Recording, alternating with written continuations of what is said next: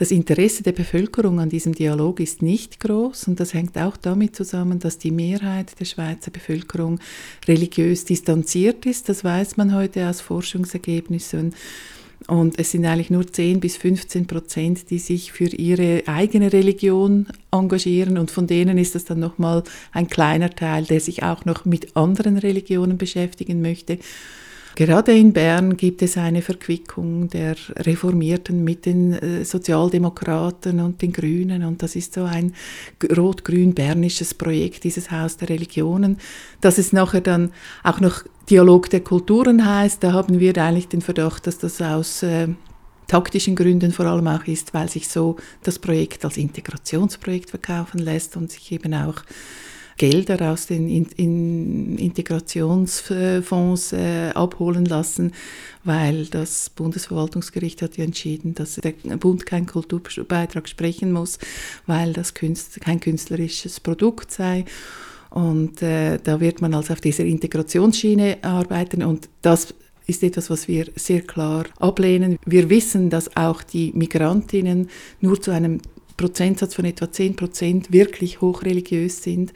Die anderen sind Menschen wie, wie Sie und ich, die mit Religion äh, relativ wenig zu tun haben. Und da kann man sie auch nicht über Religion integrieren und darf der Staat sie nach unserem Verständnis nicht als religiöse Personen in erster Linie ansprechen. Der Staat und die Finanzierung von Religion mit öffentlichen Geldern also eben nicht mit Kirchensteuern, wie das zum Beispiel auch der Fall ist bei den Pfarrerlöhnen im Kanton Bern. Das ist ein Thema, für das ihr euch als Freidenker und Freidenkerinnen einsetzt. Was sind denn andere Themen, die politisch auf Ihrer Agenda stehen? Sie haben ja immerhin auch bei den letzten Kantonswahlen mit einer eigenen Partei kandidiert. Es ist schon unser Hauptanliegen auf politischer Ebene, dass äh, Staat und Kirche getrennt werden, dass also der Staat sich gegenüber sämtlichen weltanschaulichen Bekenntnissen äh, neutral verhält und seine Bürger die in dieser Beziehung eigentlich nicht auf die Pelle rückt, auch nicht am Schluss nicht einmal mehr statistisch erfassen sollte, weil es gilt Meinungsfreiheit und deshalb sollte man das auch auf, auf dieser Ebene respektieren. Und wir sind eben äh, der Meinung, dass äh, seit 2001, seit 9-11, äh, eine gefährliche Entwicklung stattgefunden hat in der Schweiz, die versucht, die Säkularisierung totzureden und äh, die Menschen wieder als primär religiöse Wesen äh, anzusprechen.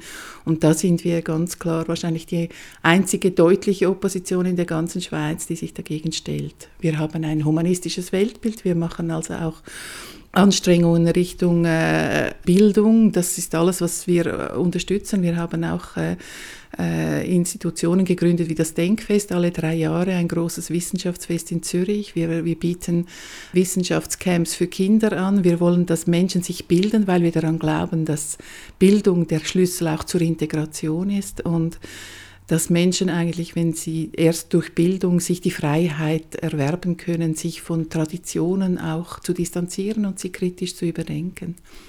Kirchen haben den Vorteil, dass äh, Menschen, die an die Ideologie oder die Religion einer Kirche glauben, Mitglied werden.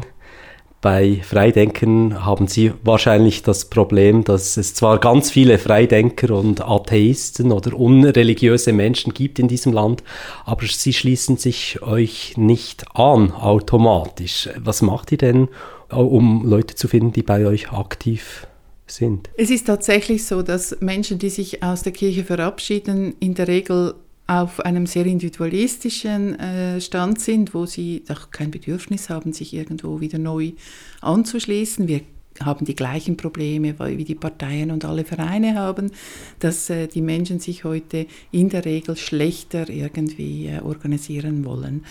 Wir sehen, dass wir Interesse haben für, für Rechtsberatung. Wir haben Leute, die, die unsere Ritualbegleitungen abrufen, wenn sie das benötigen, aber sie nehmen das als Dienstleistungen.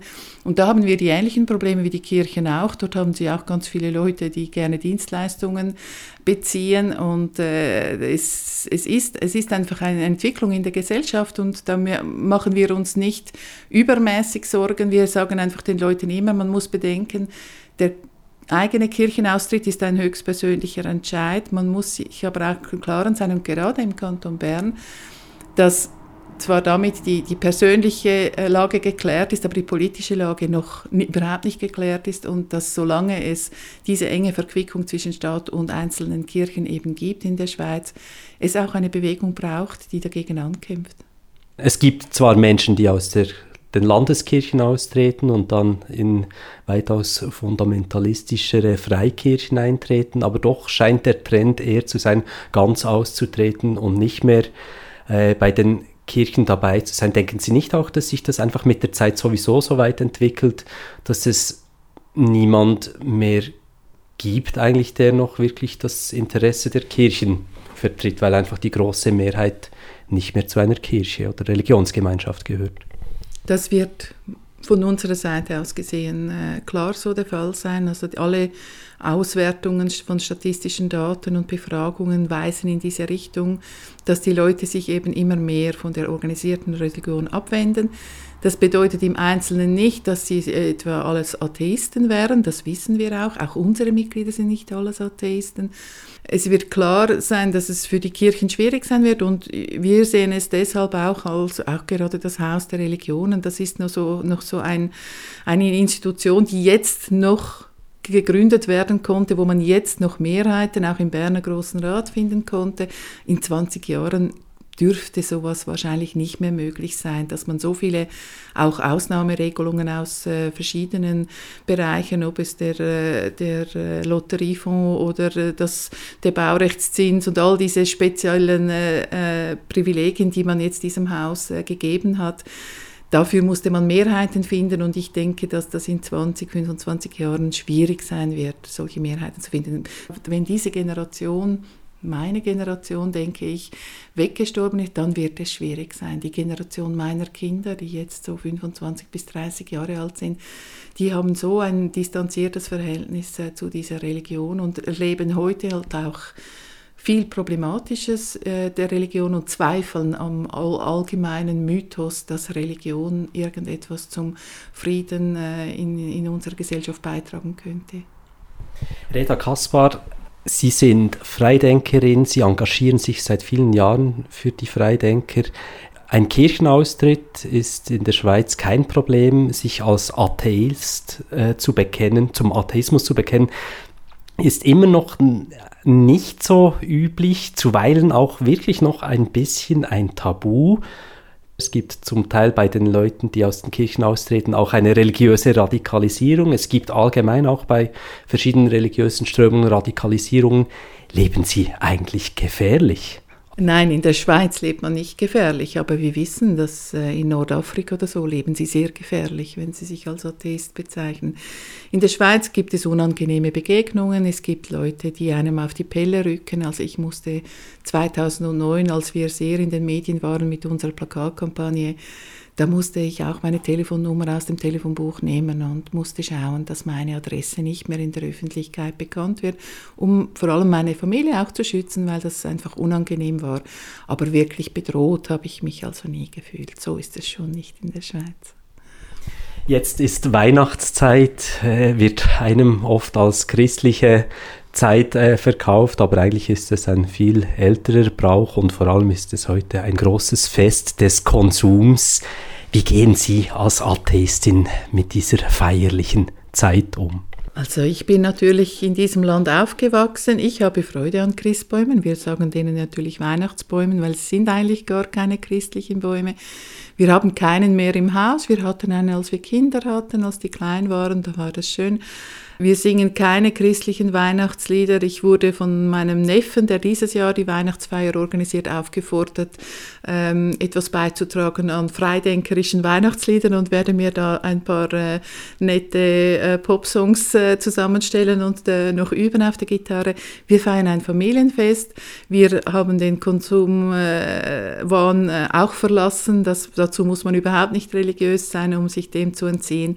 Wir schenken äh, ganz kleine, lustige Dinge, Ideen auch oder, oder gemeinsame äh, Erlebnisse und machen einander gern Freude. Und das ist eigentlich das, was die meisten Leute in der Schweiz machen. Also das ist uns ein großes Anliegen, dass man das einfach auch in den Schulen und auch in, in solchen Institutionen wie dem Dialog der Kulturen festmacht, dass in der Schweiz die Kinder und die Familien nicht die Geburt Jesu feiern an Weihnachten, sondern dass das ein jahreszeitliches uraltes Fest ist, wo die Menschen sich beschenken und Freude haben und gut essen und die Gemeinschaft genießen. Und das ist die Realität und nicht die religiöse Deutung, die ein paar tausend Jahre alt jetzt zwar ist, aber sich eigentlich in den Leuten in der Praxis doch nicht wirklich gefestigt hat.